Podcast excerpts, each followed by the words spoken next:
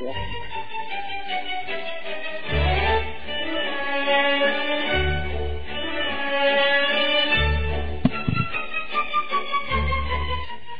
Hola Cecilia. ¿Qué tal, Jesús? Qué emoción escuchar la, la música de Miquela la Palabra. Sí, siempre presente. Siempre presente, sí, gracias a Dios, mira. Bueno, Uh, hoy mira. nos traes una familia normal de Matías Edwardson.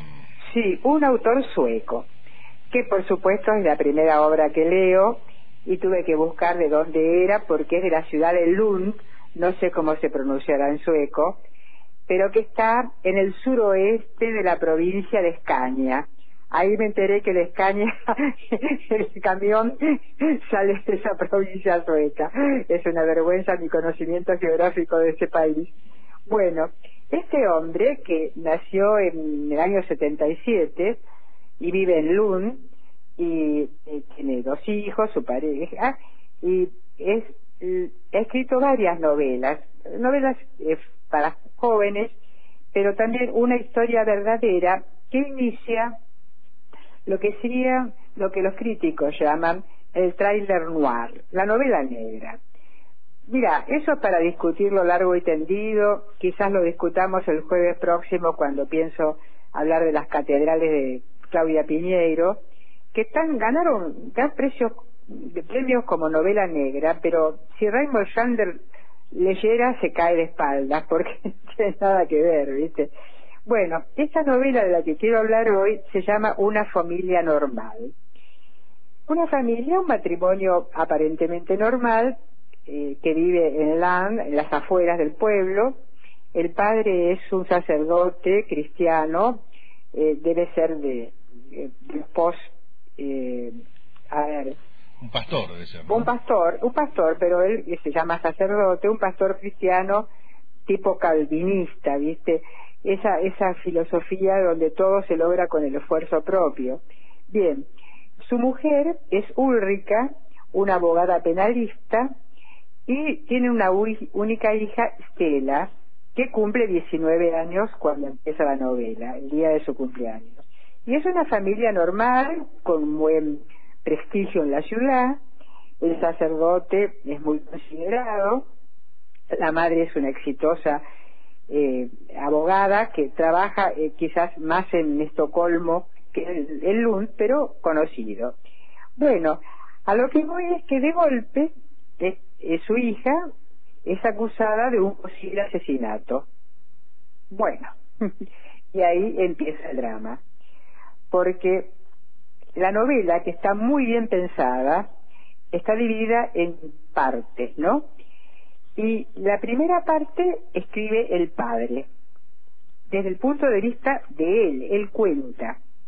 Y cuenta, por un lado, qué pasó en cada capítulo, qué pasó en ese día y qué pasó en su vida, desde como cuando era estudiante, cuando decide ser sacerdote, cuando conoce a su mujer, eh, bueno, toda una serie de, hechos que van viendo cómo esa familia se forma.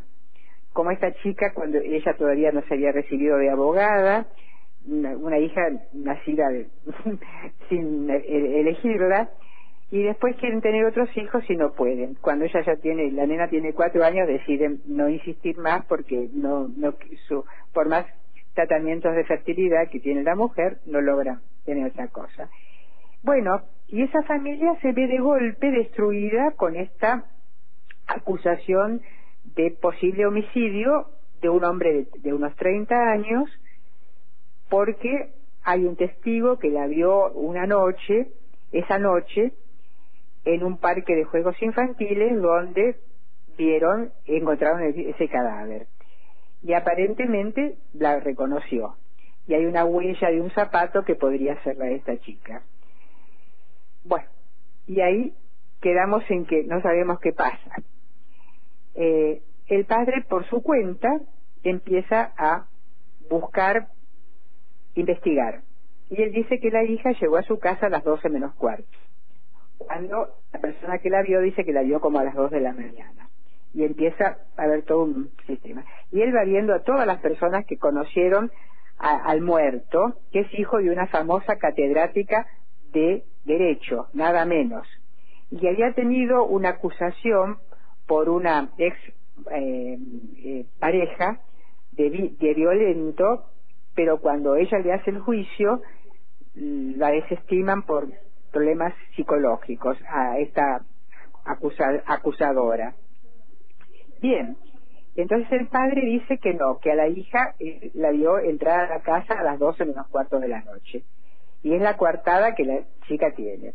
Pero ellos no pueden acercarse a su hija porque la ponen en prisión preventiva y pasa 18 días en la cárcel. Y mientras tanto este hombre se vuelve loco investigando a todo el mundo, hablando con la policía, este, quiere que demostrar que su hija es totalmente inocente, pero al mismo tiempo va viendo la personalidad de la chica, cómo fue una chica difícil y todo lo demás, y uno va haciéndose como lector una idea. Esa es la primera parte.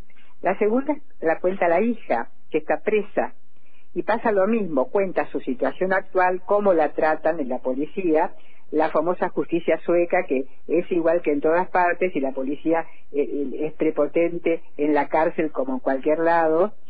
Este, bueno, es interesantísimo, la, la señora psicóloga, ella ya está cansada de psicóloga, es una chica muy inteligente y bastante cuestionadora.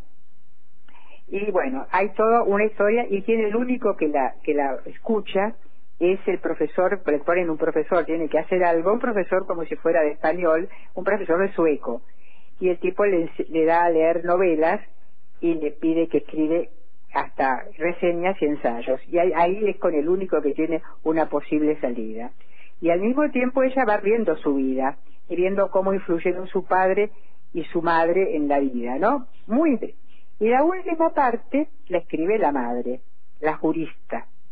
Y ahí va viendo cómo ella ve toda su, cómo abandonó su hija por su carrera, cómo no la pudo retener y cómo se ha hecho más amiga, casi más hija la tiene a la amiga íntima de su hija, que es una tal Amira, compañeras de colegio, y entonces ahí hay algo raro que tenemos que ver. Bueno, y al final esa parte que va contando de su hija siempre, el otro capítulo habla del presente y es el día del juicio, donde su marido tiene que ir como testigo y ella no, no, no, no acepta hacer nada de testigo, sino que se queda para ir siguiendo cómo va el juicio, como público. Y entonces vos como lector también seguís el juicio y también vas atando tus cabos de todo lo que pasó. No te cuento el final. Una familia normal. Una familia normal que no era tan normal. Y, entonces hay toda, para el lector, ¿no? Hay toda una, a ver, introspección sobre si vos tenés una familia normal, si es tan normal como pensabas. Y si lo tenés para mostrarle a los demás y por dentro qué pasa. Y en cada uno de ellos se da lo mismo, ¿no? Eh, yo estaba leyendo acá que dice que critica la sociedad patriarcal. Sí, sí, sí, sí. Patriarcal porque a pesar de todo, las mujeres no tienen la culpa. Y al mismo tiempo, la es la misma.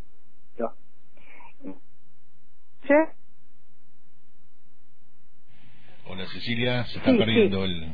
No, que decía que acá que la justicia también queda toda una culpa investigar al, al asesinado.